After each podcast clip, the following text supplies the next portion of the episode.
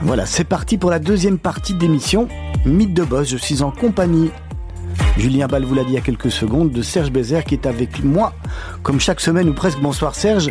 Bonsoir Olivier, presque chaque semaine. Presque, presque chaque semaine, quelle régularité. On accueille un invité qui connaît bien la maison aujourd'hui. On va parler promotion immobilière, on va parler de Radio Judaïka et de plein d'autres choses. Je disais qu'il connaît bien la maison euh, parce qu'il en est, euh, il est le coprésident de Radio Judaïka, il est très actif dans le secteur immobilier. Il s'appelle Stéphane Benaïm. Bonsoir Stéphane. Bonsoir Olivier, bonsoir Serge. C'était merci d'avoir euh, tout d'abord accepté notre invitation. Je sais que euh, vous êtes bien pris hein, par toutes vos, vos activités. C'est pas toujours facile de, de vous attraper, mais, mais on est ravi que vous soyez avec nous. On est là pour vous découvrir. On est là pour découvrir euh, pour découvrir ce qu'est la promotion immobilière en tous les cas, ce que vous faites et on est ensemble jusqu'à 18 h Ce qu'on demande de, de, manière habituelle pour les personnes et les auditeurs qui connaissent pas les invités en général, c'est de un peu de vous présenter, de vous expliquer comment vous êtes arrivé, comment vous en êtes arrivé là et comment tout a commencé, euh, parcours scolaire et, et, après euh, où on arrive à comment on arrive à faire de la promotion immobilière finalement. Tout d'abord, ça me fait très très très plaisir d'être présent ce soir avec vous. Je voulais vous féliciter pour cette émission. Je pense que beaucoup de médias belges nous envient cette émission. D'ailleurs, j'ai l'impression qu'il y a des médias qui ont même copié le titre. Euh, on va pas, on, va rien dire. Tout, à fait. Toute ressemblance est purement fortuite. Ou involontaire. En tous les cas, je vous écoute euh, régulièrement et j'apprécie. Euh, donc félicitations pour votre travail. Merci beaucoup. Bon. Alors, euh, vous m'avez demandé de me présenter. Donc, je m'appelle Stéphane Benaïm. Je suis d'origine française. Je suis né à Nice il y a 49 ans. Je suis marié. Je suis l'heureux papa de quatre enfants. Deux garçons, deux filles. Filles, garçons, filles, garçons. Vous avez bien bossé. Oui, déjà. pas mal. Pas mal. Voilà. Donc, je suis très fier d'eux. Et je suis installé en Belgique depuis 20 ans déjà. Et euh, mon métier, c'est promoteur immobilier. Mais bon, c'est pas c'est pas arrivé du jour au lendemain.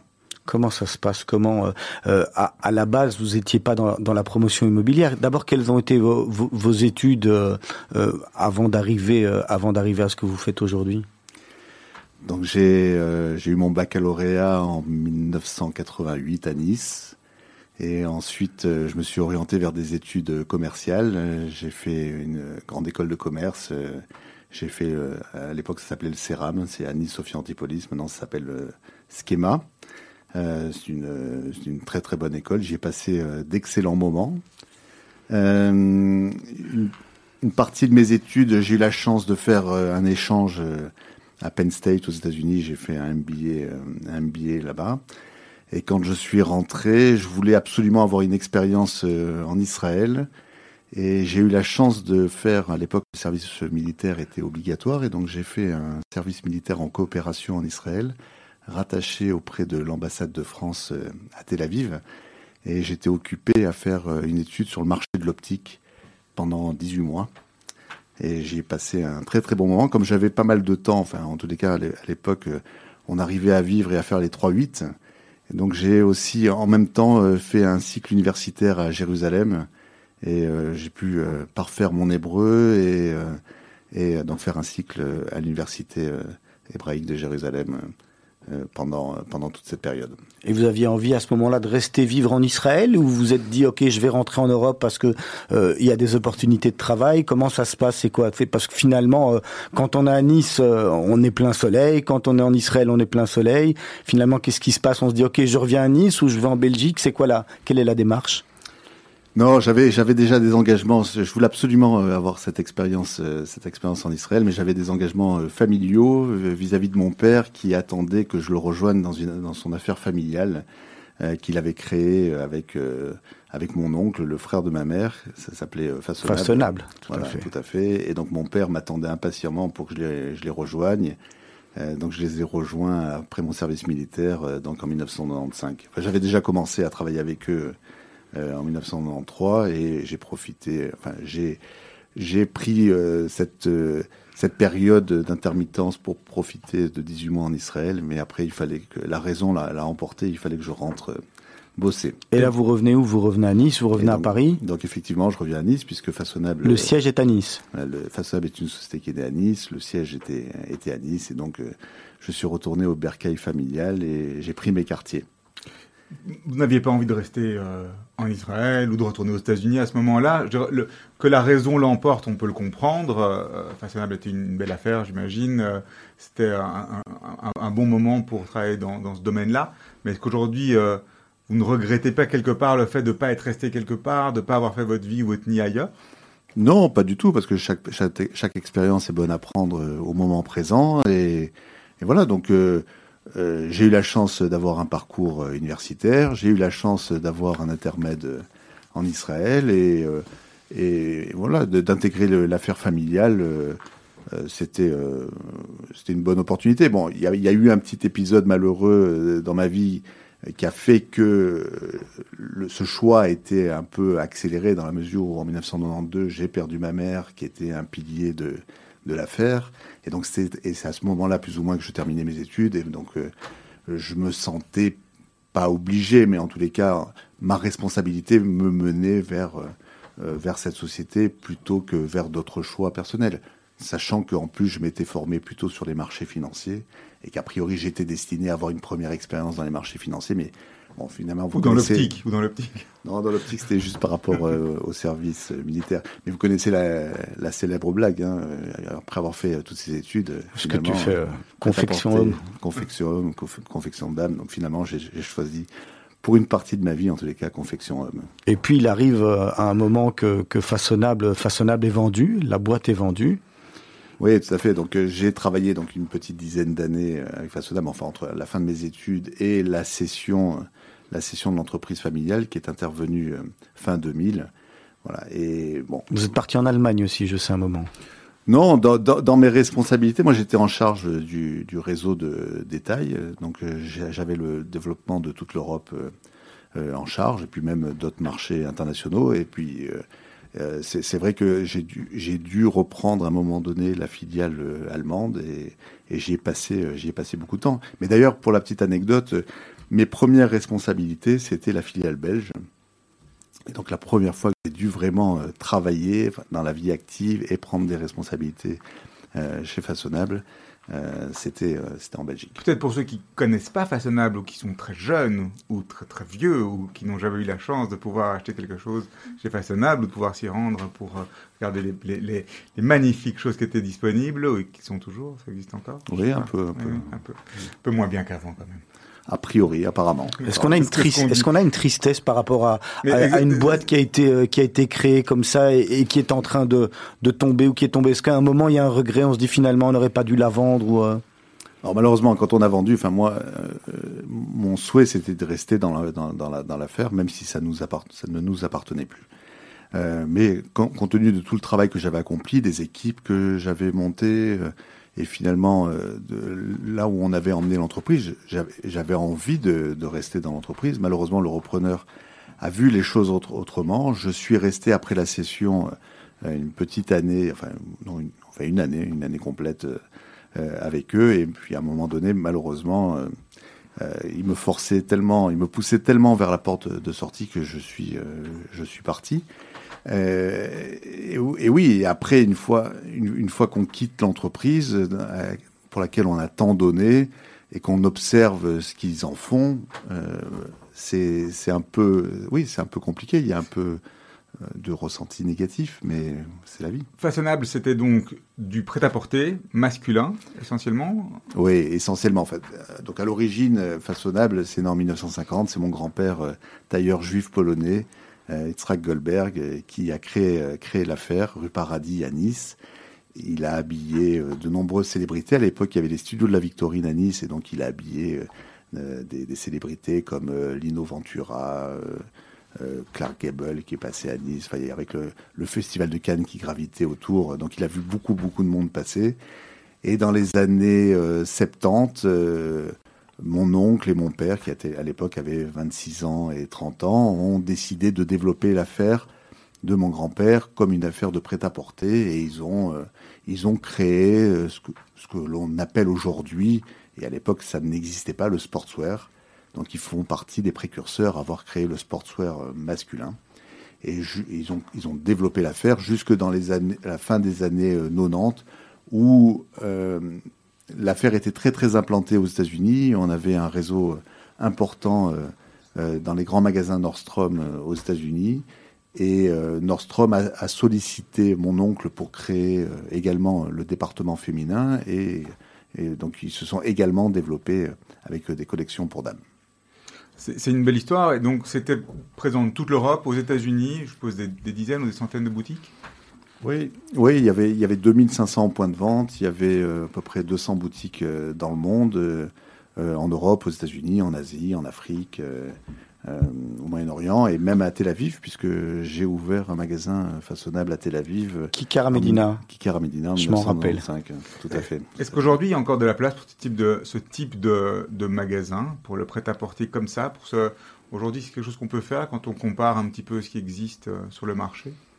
Oui, moi je pense, euh, je pense qu'il y a toujours, toujours de la place. Alors aujourd'hui, on explique beaucoup d'échecs par, par rapport à Internet. Internet a, à bon dos, mais euh, bon, je pense que dans cette émission, on pense que c'est plus des opportunités qui sont développées par Internet que des problèmes. Oui, tout à fait. Mais enfin, en tous les cas, euh, en tous les cas, dans l'homme que je connais bien, la femme, bon, ça reste, ça reste un autre débat parce que c'est vraiment de la mode. Mais euh, en homme, on a besoin de porter une chemise tous les jours, on a besoin de porter un pantalon, de porter un pull.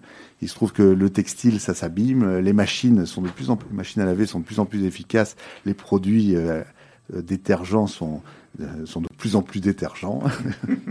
et donc, euh, les, vêtements s'usent et il faut les remplacer. Et comme il faut faire bonne figure dans le monde d'aujourd'hui, voilà, donc il y a toujours de la consommation. A priori, la population mondiale augmente, malgré euh, des épidémies éventuelles. Mais bon, a priori, le, la population mondiale augmente et donc, a priori, la consommation mondiale augmente. il y a donc il y a de la place oui, il y a tout à fait de la place. Alors Stéphane Benaïm, vous êtes avec nous jusqu'à 18h. On va marquer une première pause musicale. Comme chaque semaine, on demande à nos invités de choisir euh, deux morceaux de musique. On, on essaye de les passer les deux en fonction un petit peu du temps qui nous est imparti. On a soit Queen à vous proposer que vous avez choisi, soit David Broza, vous nous dites David Broza. Il y a une raison particulière à David Broza? Ben, Ça me rappelle cette période en Israël euh, que j'ai passée, qui était très très agréable. On se retrouve d'ici quelques instants avec Serge Bézère et Stéphane Benaïm. A tout de suite.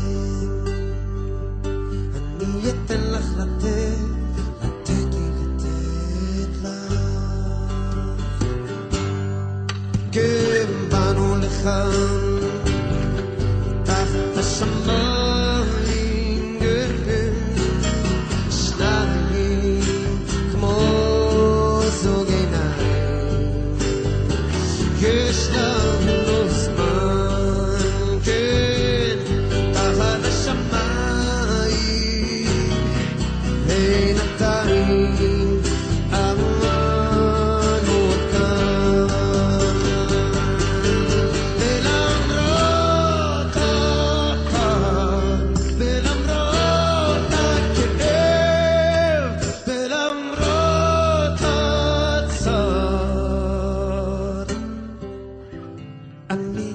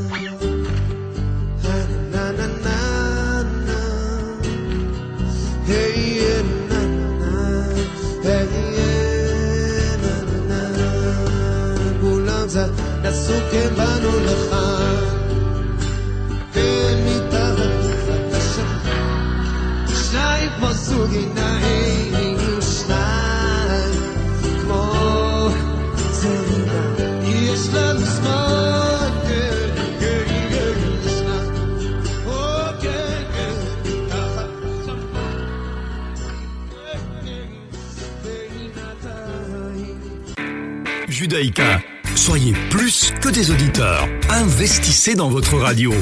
Faites un ordre permanent sur radiojudaïka.be.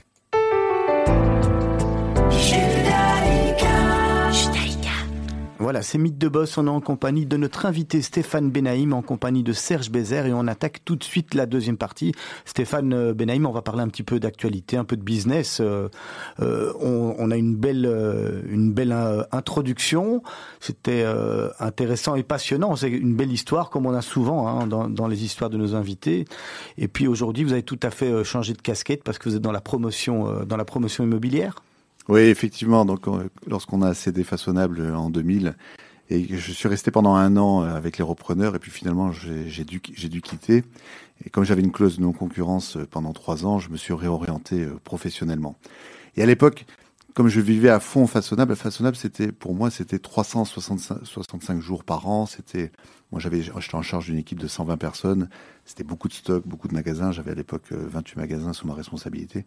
Quand j'ai eu l'opportunité de me réorienter, je me suis dit, bah, finalement, je vais choisir un métier sans stock et sans personnel. Et donc, je me suis réorienté euh, euh, un peu naturellement vers l'immobilier qui, qui m'a toujours, toujours. Euh, vous aviez déjà, déjà en tous les, enfin, vous aviez perçu en tous les cas que les problèmes de stock et le personnel allaient être des problèmes récurrents dans n'importe quel métier de détail. Oui, ben voilà, et encore une fois, quand on a la chance de pouvoir, de pouvoir changer, un peu contraint et forcé, ben voilà. Donc là, j'ai fait ce, choix. Et bon, je ne le, regrette pas, même si, bon, maintenant, 20 ans plus tard, finalement, je me suis rendu compte que pour arriver à développer et à être euh, assez important sur le marché, il faut quand même être entouré d'une équipe. Et aujourd'hui, j'ai la chance d'être entouré par une équipe performante euh, avec qui j'ai beaucoup de plaisir à travailler tous les jours. Alors, vous commencez à travailler dans l'immobilier mais vous ne le faites pas en Belgique directement. Vous êtes toujours à ce moment-là à Nice Non, non. Donc, euh, bon, à, l'époque, il y avait des contraintes fiscales euh, en France qui, forçaient un peu les, Français euh, à quitter leur contrée natale. Aujourd'hui, c'est moins vrai. Mais donc en 2000, en gros, je pouvais plus me permettre de rester en France. Et donc j'ai décidé de m'installer en Belgique. Et comme je vous l'ai dit un peu plus tôt, je j'avais déjà une expérience en Belgique puisque ma première expérience dans la vie active, c'était euh, la succursale euh, façonnable. Et donc j'avais déjà euh, un peu mes accointances et, mes habitudes à Bruxelles. Et donc quand il a fallu que je fasse un choix géographique pour quitter la France, ben, je me suis naturellement orienté sur la Belgique. C'était fin des années 2000. donc je me suis je me suis installé ici. Euh, très rapidement, très rapidement, j'ai ouvert un bureau euh, à Paris. Je me suis associé euh, avec un garçon qui avait de l'expérience, qui avait déjà 20 ans d'expérience dans l'immobilier. Il a, une quinzaine d'années de, plus que, moi. Nous sommes toujours associés depuis 20 ans. Donc on a monté, on a monté une activité de marchand de biens sur Paris, acheter des immeubles en bloc à des institutionnels type compagnie d'assurance ou banque ou caisse de retraite. Et donc on a acheté toute une série d'actifs immobiliers que l'on a vendus, on dit, vendus à la, à la, découpe. Voilà, c'est l'immobilier immobilier résidentiel. Donc imaginez un immeuble d'une cinquantaine d'appartements, l'immeuble est occupé, euh, vous êtes amené à gérer les locataires, et puis au fur et à mesure que les locataires s'en vont, il y a un taux de rotation à peu près de 15% par an statistique euh, annuellement en France. Donc euh, à peu près pendant les, six années qui suivent l'acquisition du bien, l'immeuble est vidé complètement, et donc pendant les six années, vous vendez jour après jour les appartements libres qui se présentent disponibles sur le marché. Alors après, vous êtes, euh, vous êtes toujours installé à Paris à ce moment-là. Vous bossez en tous les cas essentiellement de Paris. Oui, donc je, je, je, démarre, je démarre, mon activité euh, à Paris, mais je fais les allers-retours euh, avec, avec, Bruxelles. Donc j'ai eu la chance de découvrir le Thalys, hein, qui, mhm. dont c'est les balbutiements hein, à l'époque. donc j'ai un peu inauguré mon, mon, implantation en Belgique avec le, le Thalys. J'ouvre mon bureau à Paris. Et bon, je commence à, Bruxelles à me faire un réseau, à apprendre, à apprendre un peu le marché et à y aller euh, à tâtons. Et puis, je commence également à développer une activité de marchand de biens euh, à Bruxelles. À Bruxelles, oui, en parallèle. Mais à ce moment-là, vous n'avez pas déménagé encore, vous êtes toujours. Non, non, depuis la fin des années 2000, je me suis installé à Bruxelles. je me suis installé à Bruxelles. À l'époque, je suis arrivé avec mon épouse, on avait un enfant. Et puis, entre temps, on en a fait, comme je vous l'ai dit, on en a fait trois autres. Donc, sur Bruxelles, c'est moins, ou en Belgique, on a, on a moins ce côté institutionnel avec des grands blocs de bâtiments. On n'est pas dans le même cadre de marché, c'est pas la même texture de marché que sur Paris. Donc j'imagine que vous devez vous adapter. Ici, c'est des petites maisons de maître, des plus petits bâtiments, euh, des choses euh, à, taille plus humaine quelque part, on peut oui, tout à fait, Serge, vous avez raison de le souligner. Euh, en France, effectivement, c'est un marché l'immobilier résidentiel est détenu par les institutionnels. Il se trouve que on dit, on dit qu'en Belgique que le Belge a une brique dans le ventre. Il se trouve que c'est pas dans la tradition française. Et donc on est très très peu propriétaire en France, euh, à part dans les milieux ruraux, mais en ville en, général, on est peu propriétaire. Et il se trouve que bah, à Paris, par exemple, qui est une ville d'un million deux cent mille habitants, en de 2 millions d'habitants, pardon, euh, en 2000, il n'y a que 36% des Parisiens qui sont propriétaires. Parce que, en fait, l'essentiel de l'immobilier parisien est détenu par les institutionnels. Mais à partir de 2000, ces institutionnels décident de mettre leur patrimoine euh, en vente. Et, donc, nous, on saisit cette opportunité. En Belgique, j'essaye de dupliquer le modèle, mais malheureusement, et très très rapidement, je me rends compte que ce modèle n'est pas duplicable dans la mesure où l'immobilier n'est pas détenu par les institutionnels, il n'y a pas de gros ensembles immobiliers. Effectivement, il y a plus une tradition euh, de la maison particulière, de la maison de maître. On voit très bien que Bruxelles est une ville très très étendue, que les immeubles ne sont pas, euh, ne, poussent pas en, en hauteur. C'est pas du tout dans la tradition. Et donc, si on veut être amené à faire un métier de volume, euh, à Bruxelles, il faut plutôt s'orienter euh, vers la promotion immobilière. Et donc c'est pour ça que à partir de 2007, j'ai voulu m'initier euh, à ce métier et je me suis lancé effectivement dans la promotion immobilière. C'est tout à fait différent du type marchand comme vous l'étiez, ou finalement, à part le, facteur temps qui, j'imagine, est fort différent, il y a des similitudes où, là vous partez tout à fait dans, je vais pas dire dans un autre métier, parce que ça reste de l'immobilier, mais avec d'autres données? Non, je pense, on, imagine que c'est le même métier. Euh, je suis souvent confronté quand je recrute et je dois expliquer euh, ce métier à mes futurs recrues, euh, que finalement, enfin, on veut leur éviter des frustrations parce que finalement, faire de la promotion immobilière, c'est vendre du papier, c'est vendre du vent, c'est vendre du rêve. Alors que lorsque l'on est marchand de biens, on vend du concret, on vend de la pierre. Il faut imaginer que promoteur immobilier, donc vous, êtes devant un, terrain vierge, vous êtes devant un immeuble que, vous imaginez démolir, vous devez, euh, accompagner d'un architecte, euh, déposer un permis d'urbanisme et vous attendez patiemment l'obtention de ce permis d'urbanisme. Et puis le jour où euh, vous, avez enfin ce permis, vous pouvez bah, lancer la commercialisation du produit. Mais le produit n'existe pas encore. En général, il faut 18 euh, mois, 24 mois, 36 mois pour le bâtir, mais pendant ce temps, il faut le vendre. Et on le vend dans un cadre juridique qui est bien, bien précis, qui s'appelle la loi Brain, qui est, une, qui est une loi qui garantit l'acquéreur contre le risque de faillite ou de défaillance euh, du promoteur. Donc c'est un cadre juridique qui, est, qui est tout à fait rassurant pour l'acquéreur, parce que l'acquéreur, finalement, il achète un appartement qu'il va voir sur plan, accompagné d'un cahier des charges qui va décrire exactement ce que l'on va lui livrer, et de cette fameuse garantie qui, qui est une sorte de prime d'assurance qui accompagne obligatoirement euh, la, la, session. Et finalement, si on regarde la somme de tout ce que l'on vend, bah, c'est finalement un classeur avec beaucoup de papiers, beaucoup de rubriques, différents intercalaires. Et, on, et au fur et à mesure, bah, voilà, il y a la première pierre euh, qui, est, euh, qui, est, mise sur le terrain, et au fur et à mesure, le, le bâtiment avance finalement pour arriver jusqu'au moment tant, attendu qui est la livraison de votre appartement. Ça prend combien de temps toute, euh, toute l'opération quand on part d'un, terrain, s'il en reste encore, ou plutôt d'un, immeuble qu'on trouve sur lequel on va, on va mettre une grue pour reconstruire, reconstruire à, nouveau Combien de temps dure toute une opération euh, de promotion à Bruxelles avec les, les lenteurs de l'administration? Oui, si tout, se passe, si tout se passe bien, il faut compter à peu près en moyenne 4 ans.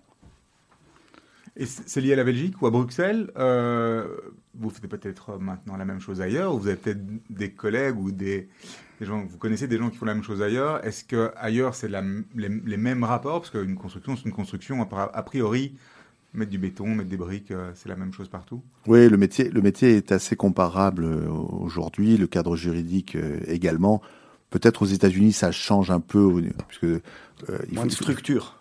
Non, il faut en, en, matière de risque, l'approche en matière de risque est, différente. Il faut, il faut, imaginer que euh, l'acquéreur finance au fur et à mesure son appartement aux États-Unis. Euh, on va payer finalement que 80% à la livraison, alors que là, euh, en Belgique ou en France, ben, au fur et à mesure que le bâtiment avance, l'acquéreur paye euh, son appartement et puis finalement, la veille de recevoir ses clés, ben, il doit, euh, il ne doit payer que les 5% résiduels de son, de son prix d'acquisition. Votre société s'appelle Emma Prod? Oui, exactement. Vous nous expliquez d'où provient, d'où provient le nom? Oui, vous avez, vous avez raison de poser cette question, Olivier. Bah, donc, je vous ai dit que ma, ma, vie professionnelle a démarré euh, malheureusement sur, sur le, suite au décès de, de, ma mère, euh, qui était un pilier de façonnable. Et donc, euh, j'ai rejoint, j'ai rejoint mon père à ce moment-là. mon passage en Israël, quand je vous ai dit que je voulais aller passer un moment en Israël, c'était pour accomplir euh, le, un, un, un, vœu important de, de, ma mère qui était de, de s'installer en Israël. Et donc ma mère a, a, une place importante évidemment dans ma vie, dans mon parcours, dans ma construction. Et au moment de créer ma société, bon voilà, je, je quittais Façonnable. Façonnable était était important dans ma, dans ma vie et, et je voulais euh, bah, finalement recréer recréer quelque chose et qui, euh, qui fasse partie de moi. Et, si on analyse euh, le nom, c'est Emma Prod, mais la façon dont il est écrit, c'est E-MA P-R-O-D. Et donc finalement, ça se lit IMA, IMA Prod. Et donc euh, IMA, euh, pour ceux qui ne sont pas, euh, connaissent pas la, la langue hébreu, IMA veut dire maman. Voilà, donc c'était une façon de de, de, de, de, montrer mon attachement à ma mère et qui faisait partie, euh, qui faisait partie de moi. Et le prod, bah, finalement, euh, bah, euh, je viens d'un métier euh, où on faisait de la production, on produisait du, du textile. Aujourd'hui, je suis dans un métier où on produit du logement et puis finalement, on est amené toujours à produire quelque chose également. Des films bientôt, peut-être. Oui, ou en tous les cas des médias, parce que Radio Judaïka aujourd'hui fait partie de ma vie. On va en parler, on va en parler tout de suite, hein, mais on va, reprendre un peu sur l'activité. Euh, 4 ans en moyenne euh, pour développer un projet de A à Z. Euh, pendant ces 4 années, il faut manger, il faut vivre. Euh, donc, euh, on doit en avoir euh, combien en parallèle des projets comme ça et combien typiquement on peut en gérer en parallèle? Le, le, le, but, je suppose, c'est pas d'en faire un et puis d'attendre 4 ans que ce soit fini pour recommencer un deuxième. Donc, on, peut en avoir combien en parallèle des projets bah, Finalement, c'est le premier qui est difficile ou, ou d'enchaîner sur le second. Une fois qu'on est rentré dans un rythme, euh, et, ma prod euh, fait de la promotion immobilière euh, vraiment en tant que telle depuis 2008. On, on, a développé en moyenne jusqu'à aujourd'hui une cinquantaine de logements neufs par an à Bruxelles. Aujourd'hui, on a clairement l'ambition d'en développer une centaine par an. Voilà, donc je vous ai dit. Toujours sur Bruxelles? Oui, oui, sur Bruxelles, mais également pourquoi pas en Wallonie ou en Flandre. c'est ça, ce que j'allais dire qu'à mon avis, à un moment, le fait de trouver des, terrains, des emplacements doit quand même être la, chose la plus compliquée pour vous dans, dans votre métier.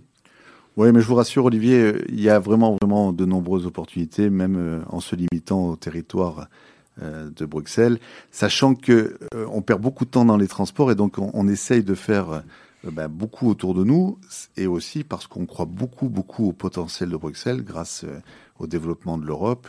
A priori, ça ne devrait pas s'arrêter. Et le marché immobilier aujourd'hui est très très porteur. Il y a une vraie pénurie de logements, il y a une vraie pénurie de projets neufs. En tous les cas, sur 2020, ça va être ça va être compliqué. Là, il y a une accélération de la hausse des prix. Euh, puisque depuis 20 ans, on observait une hausse euh, récurrente de l'ordre de 2% par an. Euh, sur l'année 2019, on est plutôt au double. Et je pense que sur 2020, on va reproduire cette augmentation parce que la demande est tout simplement supérieure à l'offre. Et les taux sont bas, et donc les gens veulent acheter. évidemment, les taux sont bas, et qu'a priori, les loyers augmentent, le coût de la vie augmente. voilà. Donc, en tous les cas, si j'ai un conseil à donner à nos auditeurs, c'est euh, acheter. En tous les cas, soyez. On sent le vendeur hein, quand même. Hein. Final, final, finalement, derrière, on sent le vendeur. Vous donnerez votre site internet euh, et vous nous direz ce que vous avez à vendre. Oui, mais pour l'instant, malheureusement, euh, pas grand-chose à vendre. Par contre, beaucoup de projets en gestation, je dis étudiés par mes équipes en interne. Euh, voilà, qui travaillent, qui travaillent beaucoup et qui étudient de nombreux dossiers euh, et qui devraient aboutir dans les prochains mois. C'est combien de personnes Emma Prod aujourd'hui? Combien il y a combien de personnes au bureau sur le terrain? Aujourd'hui, moi compris, nous sommes, euh, nous sommes une dizaine, euh, sachant que nous avons trois métiers que nous cumulons, parce que je dis souvent qu'il y a autant de manières de faire de l'immobilier qu'il y a de personnes. Donc nous, on a identifié trois métiers, mais il y en a, il y en a vraiment de, de nombreux.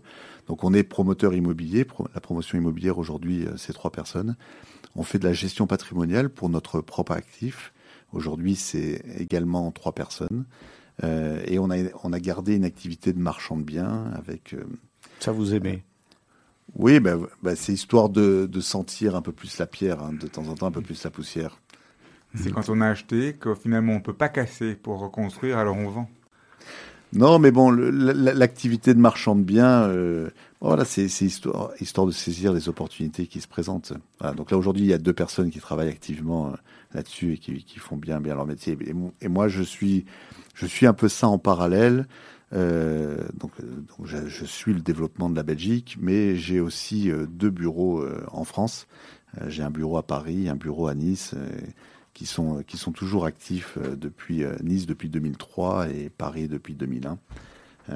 voilà, donc ça, ça m'occupe aussi et je fais quelques allers-retours avec la France. Est-ce qu'aujourd'hui, donc, des opportunités à Bruxelles, on sait qu'il y en a, en Belgique en général, en Bruxelles en particulier quand on a euh, l'expérience que vous avez, on n'a pas envie d'aller voir à l'étranger, d'aller voir ailleurs Parce que des opportunités, il y en a beaucoup ailleurs aussi. Il y a eu les marchés euh, Portugal, Grèce, qui sont ouverts, il y a eu les marchés, il, y a tellement, on, ne cite plus le nombre de personnes qui sont allées euh, au Portugal, les opportunités en Grèce pour l'instant, enfin plein, plein, plein. Oui, effectivement, il y, a, il y, a, des opportunités partout. Si on, si on réfléchit au métier de l'immobilier, on, se rend compte que l'immobilier est un, est, un métier très très local. Il faut être très très proche de son marché. Et si, si on, pousse la, réflexion, on se rend compte qu'il n'existe pas d'acteurs global euh, mondiaux. Il, n'y a pas de Coca-Cola de l'immobilier. Alors oui, il y a des brokers, des intermédiaires qui sont, euh, euh, qui sont présents peut-être sur toute la planète. Euh, tant euh, sur l'immobilier résidentiel que sur l'immobilier commercial. Mais des acteurs, euh, des promoteurs en tant que tels, il n'y a pas de, il n'y a pas d'acteurs globaux. Vous allez retrouver des promoteurs qui vont être présents, des promoteurs importants belges qui vont être présents dans les pays de l'Est, en Pologne par exemple, ou au Portugal aujourd'hui, mais vous n'allez pas avoir une présence systématique sur tous les marchés. Il faut, il faut, il faut avoir une vraie, vraie maîtrise du marché local une rue n'est pas une autre, euh, euh, le côté de la rue, euh, d'un côté et de l'autre, ça peut changer. Il faut bien imaginer que l'immobilier, bah, ça dépend des étages, de l'exposition, du bruit, d'une école. Mais à un moment, l'élément immobilier en tant que tel, c'est un sous-jacent comme un autre. Vous avez fait de la finance, donc quelque part, on s'en fout de l'immobilier. À partir du moment où on a, si on a quelqu'un qui connaît le sous-jacent dans, un dans une autre ville, un autre pays, qui vient vous voir, vous pouvez voir ça comme purement un véhicule financier, voire un fonds, un fonds de type, investissement immobilier dans différents endroits oui, mais toute, toute réussite entrepreneuriale ne peut jamais se faire sans les hommes. Donc il faut aller chercher les hommes, ça tout à fait. Et après, il y a quand même un facteur très très important dans l'immobilier, c'est que euh, c'est un métier dans lequel il y a un levier financier qui est considérable. Euh, plus, enfin, pour améliorer la rentabilité, il faut que le levier soit maximum. Donc il peut, être, il peut avoir un rapport de, euh, de jusqu'à de 1 à 10. Et, et, pour avoir la confiance des banques, il faut avoir cette vraie maîtrise. Si moi, demain, je me lance euh, dans l'immobilier au Portugal, il y a beaucoup de gens qui sont tentés de le faire, mais il n'y a pas une banque euh, qui va me faire confiance et qui va me prêter. C'est d'ailleurs très très compliqué d'obtenir des financements au Portugal, en Espagne, en Grèce, enfin dans le contexte de, crise que, l'on a connu. Voilà. Donc si on fait du levier euh, en hypothéquant des biens belges pour pour s'endetter au Portugal, oui, pourquoi pas, mais c'est pas le modèle. Le modèle, c'est euh, chaque euh, opération obtient son propre financement sur son propre marché. Euh, ensuite, il y a le fait de, de, connaître son ambition. on n'est pas plus pas plus heureux en, en, développant à, l'infini. moi, je suis très très heureux avec mes équipes aujourd'hui. J'ai eu une vie façonnable. Il y avait 500 euh, personnes en France, c'était plutôt c'était 3000 personnes dans le monde. Euh, aujourd'hui, moi, j'ai une équipe de 10 personnes. J'avais plutôt l'idée de travailler sans équipe au départ, et puis finalement, je me suis ramené à la raison et, je me suis rendu compte que seul, je n'irai pas, je n'irai pas très loin. Mais aujourd'hui, ben, je me satisfais euh, de ce que représentait ma prod et de ce potentiel de développement d'une centaine de logements neufs par an. quelque part, vous cherchez à retrouver ce 888 que vous aviez en Israël? Oui, ça c'était c'était une autre vie. Euh, quand on quand on a 25 ans, effectivement, on est capable de vivre avec les avec les 3-8. Donc euh, euh, c'était 8 heures de, de travail dans, au niveau de mon service militaire, 8 heures à l'université et 8 heures à faire la fête. Aujourd'hui, c'est un peu différent. Non, c'est 16 heures à dormir, 8 heures. non, non, on travaille, euh, on travaille beaucoup, mais bon, il faut aussi euh, arriver à trouver le temps dans un, dans un équilibre pour consacrer du temps à sa famille et puis euh, à ses loisirs. Stéphane Benaïm, est-ce qu'on construit aujourd'hui comme on construisait il y a 20 ans? Est-ce que tout a changé en termes de, de technique, de, de, de, de, demande? Est-ce que le client, euh, on sait qu'il y a ces fameux PEB euh, qui rentrent beaucoup en cours, est-ce qu'aujourd'hui les, les, les, personnes qui achètent ont vraiment ce besoin euh, d'écologie, de, de, de, modernité ou finalement moins, c'est ce qu'on entend, mais, mais les, les personnes ne sont pas très demandeurs non, on est, on est encadré par des contraintes euh, importantes, mais je pense que ces contraintes euh, sont bénéfiques à tout le monde.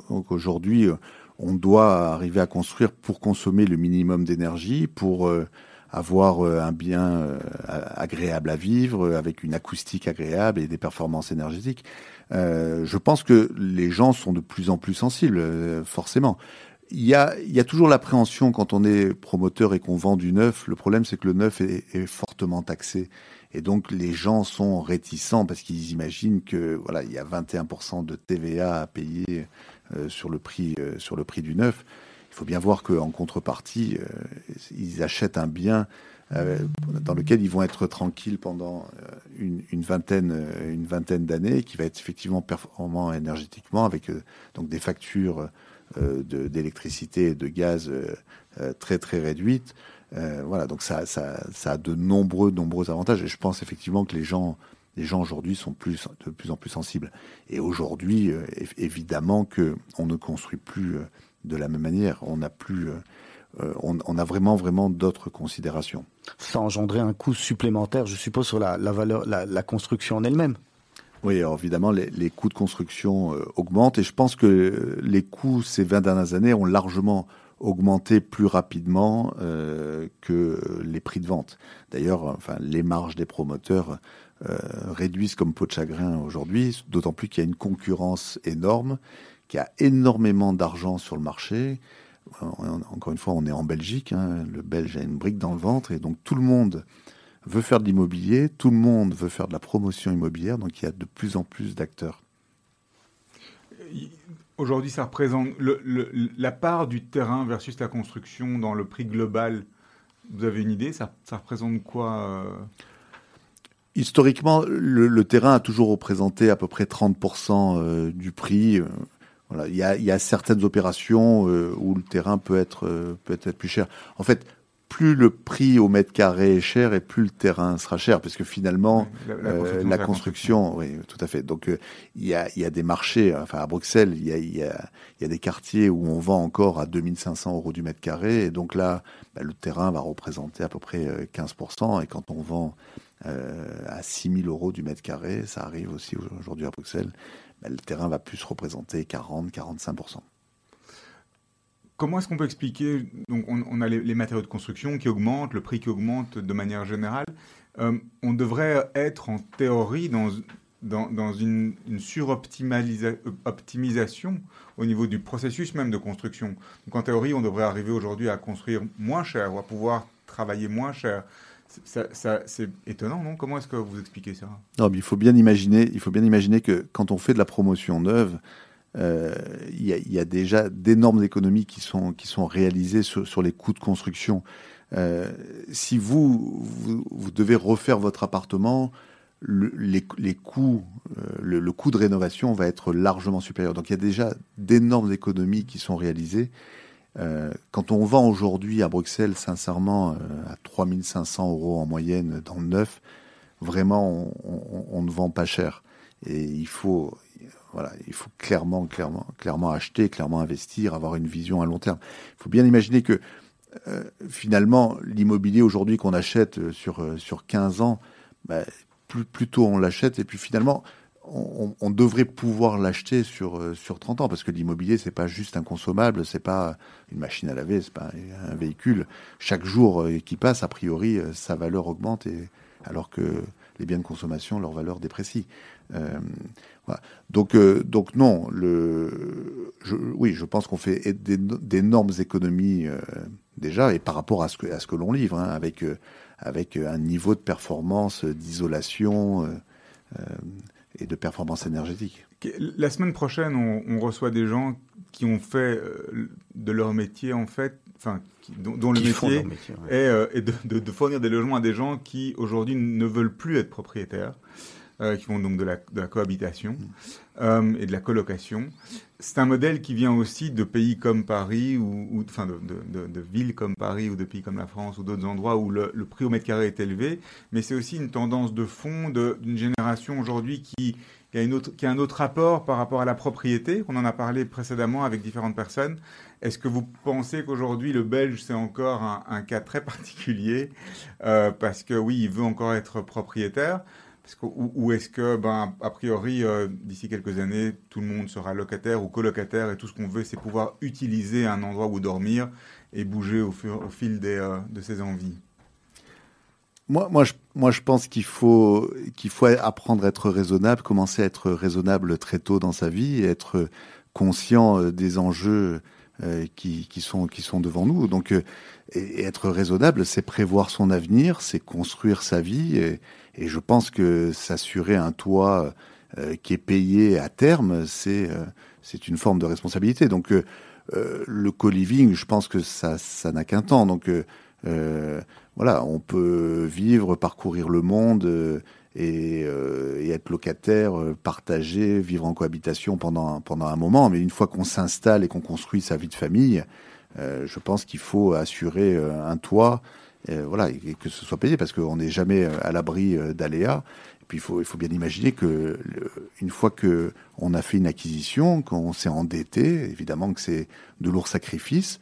Mais aujourd'hui, eh ben, il y a la possibilité de s'endetter à taux fixe. Ça veut dire bah, figer finalement euh, la mensualité, alors qu'un loyer, ben, si demain l'inflation repart, et puis de temps en temps ça arrive, bah, les loyers augmentent. Euh, voilà. Alors qu'une fois que vous êtes propriétaire, a priori, bah, le loyer que représente euh, votre remboursement, lui, n'augmente plus. Et puis le jour où c'est payé, bah, ça représente du capital et finalement un peu de sérénité. Donc moi, euh, moi je ne conçois pas que on ne soit pas, on ne soit pas propriétaire. pour vous, c'est quelque chose de sain et c'est plutôt les Français qui sont, qui, qui devraient être plus propriétaires. Oui, mais bon, le, la, la, tendance, c'est que c'est quand même inversé à Paris. dans les années 2000, 36% des Parisiens étaient étaient locataires. Aujourd'hui, on se rapproche des 50%. C'est pas tellement lié à la nature du pays, c'est aussi lié à l'offre. À, partir du moment où il y a une offre et que les banques sont là pour vous financer, ben voilà, il faut, il faut acheter. Euh, Stéphane Benaïm, on, a fait déjà un, bon tour hein, de votre activité, mais il y a encore une autre activité que vous avez parce que vous êtes euh, euh, le créateur du Mercaz, le, bâtiment avec une équipe en tous les cas, le, bâtiment dans lequel Radio Judaïka fait studio. Vous êtes président, coprésident de Radio Judaïka, et il y a quelqu'un, écoutez bien hein, dans vos oreilles, qui a une question à vous poser, et puis on, va, on va, on va répondre. Enfin, vous allez répondre sur antenne. Bonjour Stéphane, c'est papa. J'aimerais te poser une question. Qu'est-ce qui te pousse à t'investir autant dans cette communauté en Belgique? Voilà, en Belgique, hein, c'est juste le petit mot à la fin qui a, qui, a ripé. On vous sent ému, hein? Oui, très ému. Bonjour, Baba.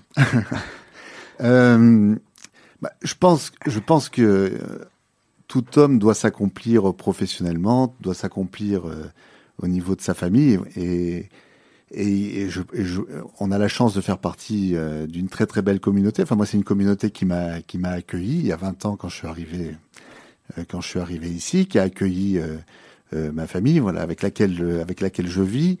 je pense qu'il faut tout simplement ben, rendre ce qu'on vous donne au quotidien. Donc ben, mon investissement auprès de Radio Judaïka ou avec la création de Merkaz dont on a la chance d'inaugurer le bâtiment euh, dimanche dernier, bah, c'est une façon euh, de rendre ce que j'ai reçu, euh, bah, soit pendant toute, toute ma jeunesse et puis finalement ma vie d'adulte et, depuis que je suis installé, installé en Belgique.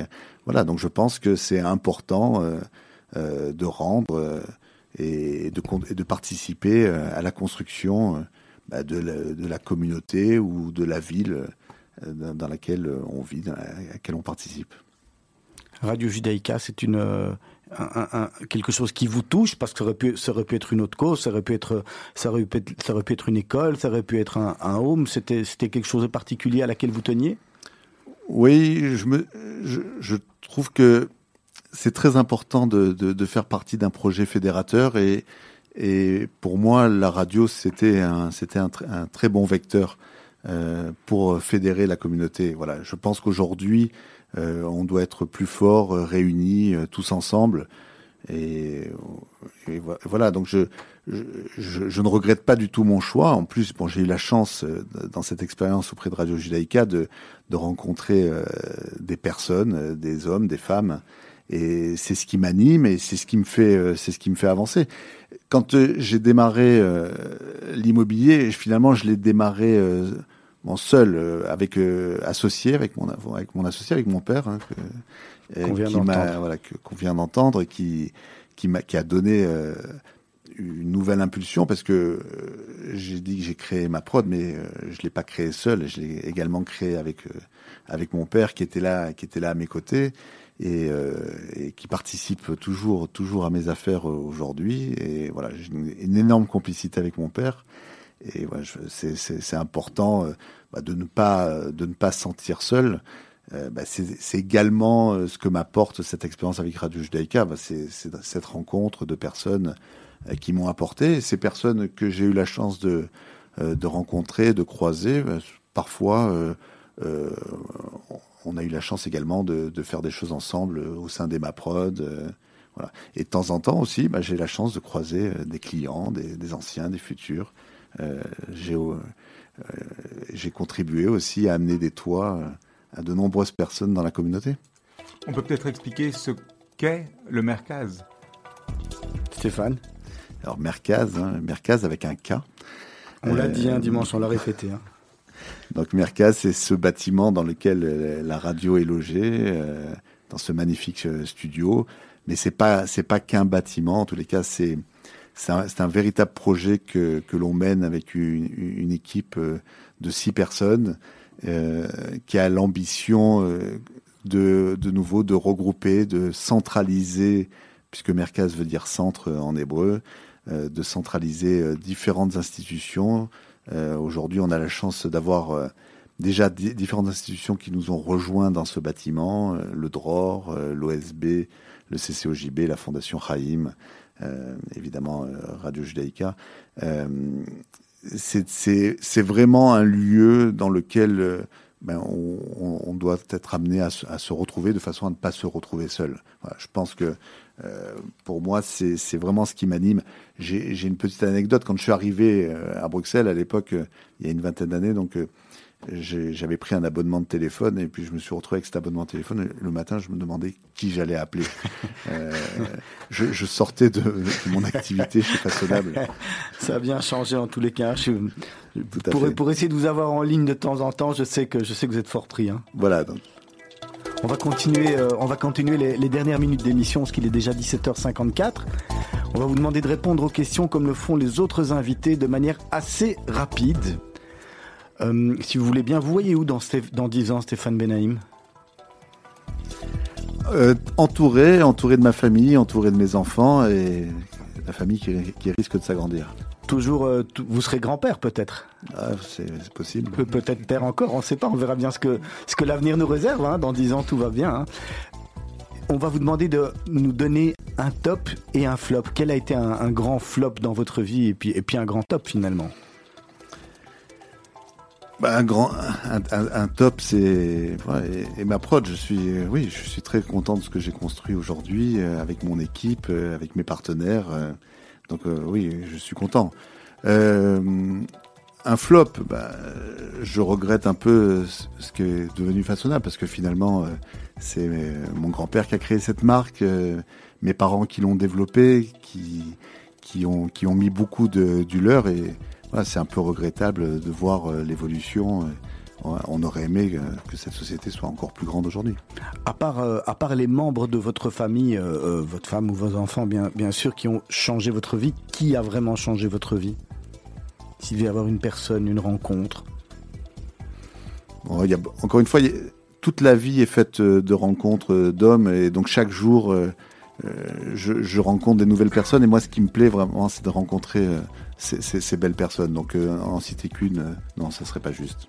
Un dicton, une phrase que vous utilisez souvent, euh, que, que, vous pouvez faire votre, qui, qui, vous colle à la peau? Oui, je, je pense que c'est important souvent de faire le point et, et, voilà, de faire un bilan de façon à, à, regarder quoi faire dans, dans, l'avenir. Et donc souvent, je, je, dis, si tu ne sais pas où tu vas, arrête-toi et regarde d'où tu viens. Alors Serge a une question.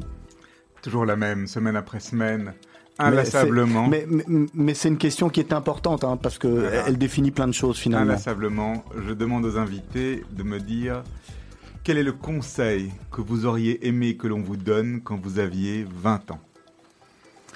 Alors moi, c'est un conseil que je donne euh, souvent. C'est une vraie, vraie réflexion.